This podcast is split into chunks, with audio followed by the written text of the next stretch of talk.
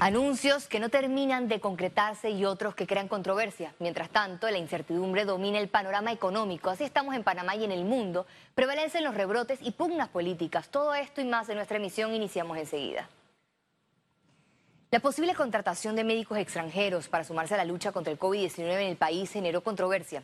El presidente Laurentino Cortizo señaló que la propuesta aún está en evaluación y que debe tomarse en cuenta la idoneidad recordó que se trata de especialistas y no médicos generales.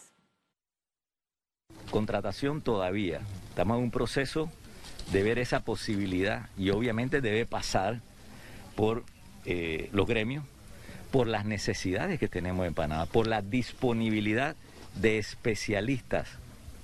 Es bien importante. O sea, no estamos hablando de médicos generales. Por ejemplo, cuando se menciona contratación de médicos de afuera, también está la idoneidad. O sea, no es, que cualquiera nos va a estar mandando a cualquier persona. Pero todavía no hemos llegado a esa conclusión. Y tenemos panameños, especialistas, enhorabuena.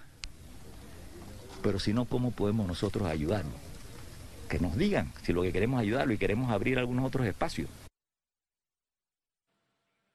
El presidente Cortizo también se refirió a la visita del asesor de Seguridad Nacional de Estados Unidos, Robert O'Brien. Destacó que la agenda de Panamá en el encuentro incluye Gafi como uno de los principales temas a abordar, así como la pandemia, la lucha contra el narcotráfico, la inversión, el poder atraer empresas estadounidenses a invertir en Panamá. Tras una reunión que se aprobó la creación de la Comisión de Coordinación para la Respuesta Clínica a la Pandemia, que entregará al MINS una propuesta para optimizar el rendimiento del recurso médico, elaborarán una lista de profesionales idóneos panameños, ya que los gremios médicos rechazaron la contratación de especialistas extranjeros para atender a los pacientes con coronavirus. La contratación de médicos cubanos está en entredicho por las voces en contra que piden al gobierno una reconsideración basada en que todavía hay profesionales nacionales de la salud que esperan ser tomados en cuenta. Independientemente del país que venga, nosotros desconocemos cuál es el grado de preparación, eh, cuál es el pensum académico que traen estos médicos y e incluso el grado de expertise que hay que ir desarrollando y que han desarrollado nuestros médicos intensivistas. Las autoridades del Ministerio de Salud están contra el tiempo ante la demanda. Aseguraron que la convocatoria para la contratación de médicos nacionales quedaron desiertas. Sin embargo, los gremios dicen todo lo contrario. Es decir, tenemos un contingente de 400 médicos generales esperando reforzar los equipos de cuidado intensivo. Nosotros sabemos ya manejar los pacientes. Ya no estamos empezando esta pandemia. En las últimas semanas, el MINSA contrató más de 500 profesionales de la salud, incluyendo especialistas del sector privado. Félix Antonio Chávez, Econius. Los pacientes de COVID-19 no fueron trasladados este viernes al centro de convenciones Figali como estaba anunciado. El gobierno retrasó una semana más el traslado de los hospitalizados en condición de COVID-19 moderado, pese a que el presidente Laurentino Cortizo y el ministro de Salud Luis Francisco Sucre prometieron la habilitación para descongestionar los centros médicos que registran 98% de ocupación hospitalaria por coronavirus. El uso de las 160 camas fueron postergadas por problemas de oxígeno, energía eléctrica, pintura y filtración de agua en el techado. En Panamá, el uso de la hidroxicloroquina continúa luego de una suspensión temporal y posturas médicas a favor y en contra. Un grupo de médicos que está en la primera línea de batalla aseguró que el uso temprano de la hidroxicloroquina deja resultados clínicos positivos en los pacientes de COVID-19. El virus tiene, eh, o la enfermedad tiene tres fases. Una fase inicial, donde hay una gran carga viral, una fase después de inflamación y después una fase de superinflamación. La droga o la hidroxicloroquina actúa en la primera fase. Por eso es importante darle a los pacientes del primero al cuarto día, porque en el quinto día es donde es la mayor carga viral y el, el, medicamento actúa es precisamente disminuyendo carga viral. Pero, ¿qué sucede si se medica el fármaco con la enfermedad avanzada? Muchos, eh, al principio no se sabía mucho sobre la enfermedad y usaban el producto después del séptimo, octavo y noveno día. Aquí ya no hace tanto efecto. Sin embargo, es importante señalar que cuando usamos esta droga no solamente disminuimos la carga viral y podemos frenar la enfermedad. El cardiólogo Daniel Pichel recomendó a los médicos a favor de la hidroxicloroquina que se sumen a los estudios con resultados. Decir esto sirve porque sirve no es la manera correcta de hacer medicina. A esto, los especialistas le agregan los efectos de la hidroxicloroquina como arritmias cardíacas. Eh, la medicina basada en la evidencia son estudios muy cuidadosos contra placebo, porque hay que comparar con placebo para saber que esos efectos que creemos que tiene un medicamento son de verdad. Esos estudios no han demostrado eh, que la sea efectiva. En julio, el Ministerio de Salud dejó a criterio médico el uso del medicamento controversial tras un consenso con los especialistas. Recientemente la FDA determinó que el uso de la hidroxicloroquina podría ocasionar efectos negativos más que positivos en pacientes de COVID-19. Tomando esto en cuenta, ningún promotor de este fármaco en Panamá ha desarrollado ni publicado un estudio con evidencia científica que dé resultados positivos. Félix Antonio Chávez, Econius. Panamá se acerca a los 80.000 contagios y suma 1.734 fallecidos por coronavirus. A continuación, mejor el detalle este viernes. El reporte epidemiológico de este viernes totalizó 79.402 casos acumulados de COVID-19. 956 sumaron los nuevos contagios por coronavirus. 1.660 pacientes se encuentran hospitalizados, 153 en cuidados intensivos y 1.507 en sala. En cuanto a los pacientes recuperados clínicamente, tenemos un reporte de 52.886. Panamá sumó un total de 1.734 fallecidos, de los cuales 12 se registraron en las últimas 24 horas.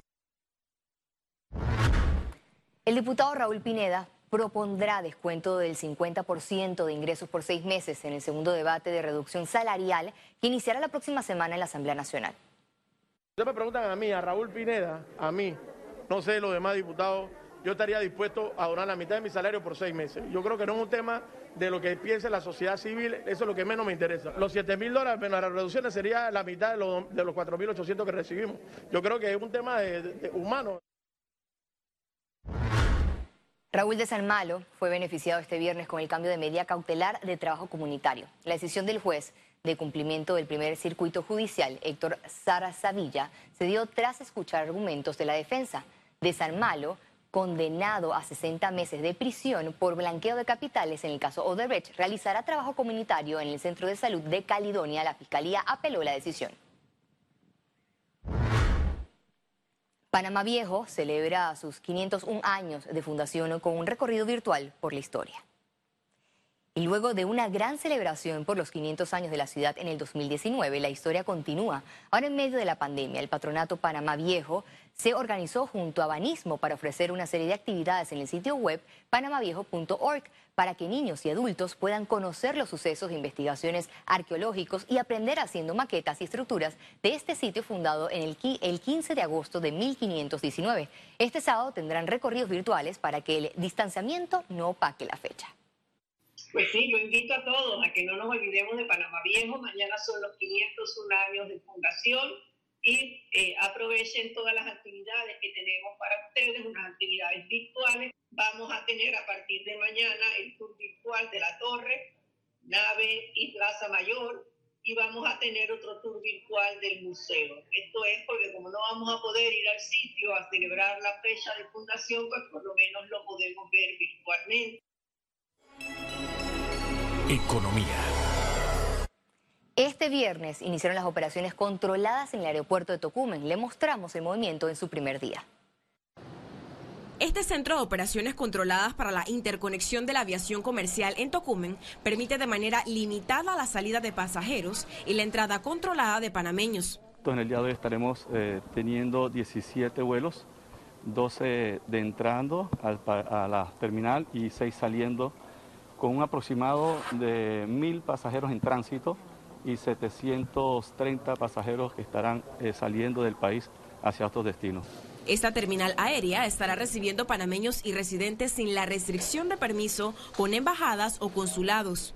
Hoy día el panameño solamente tiene que acercarse a las líneas aéreas como habitualmente hacía para regresar a Panamá. Los pasajeros en tránsito y los que salen del país deberán someterse a protocolos sanitarios y de bioseguridad establecidos por el Ministerio de Salud y aplicados en Tocumen. Me voy no porque el país está malo ni nada por eso, sino porque quiero estar con mi familia y la extraño mucho y de repente le pasa algo, se enferma y lo que era Dios, ya sabrá Dios, más nunca la vuelve a ver. La seguridad muy bien hasta el momento y le damos gracias por la oportunidad que me han tratado muy bien y, el manejo que se está tomando y también la, distancia. Esta apertura representa un primer paso hacia la reactivación económica de la aviación.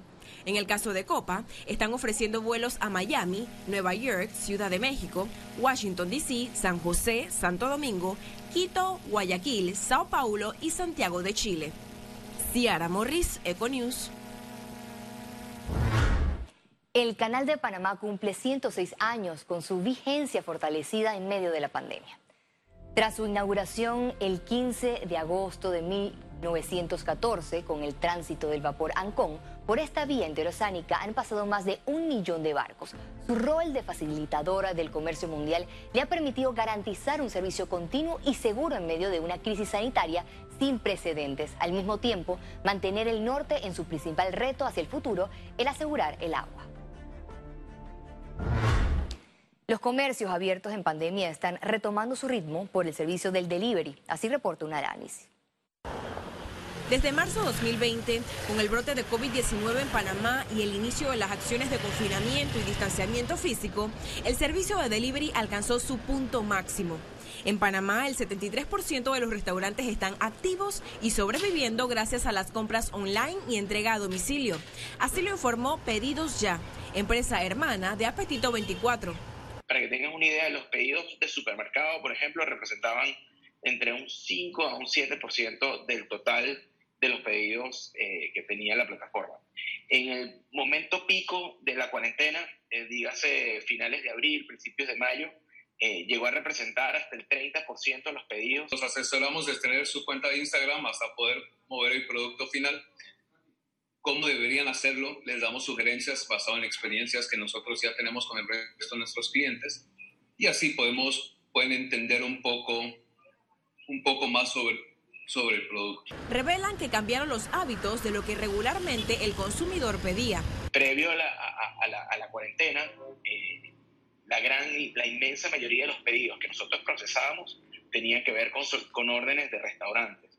Y poco a poco ha ido creciendo cada vez más la demanda de pedidos para, de supermercados, de farmacias, eh, de tiendas de conveniencia. A estas plataformas de delivery también les tocó explicar el alcance del servicio y del e-commerce a comercios y restaurantes inseguros de reabrir. La tendencia del uso de WhatsApp como una herramienta de venta, eh, un comercio online, también ha sido un incremento adicional muy fuerte durante la tendencia.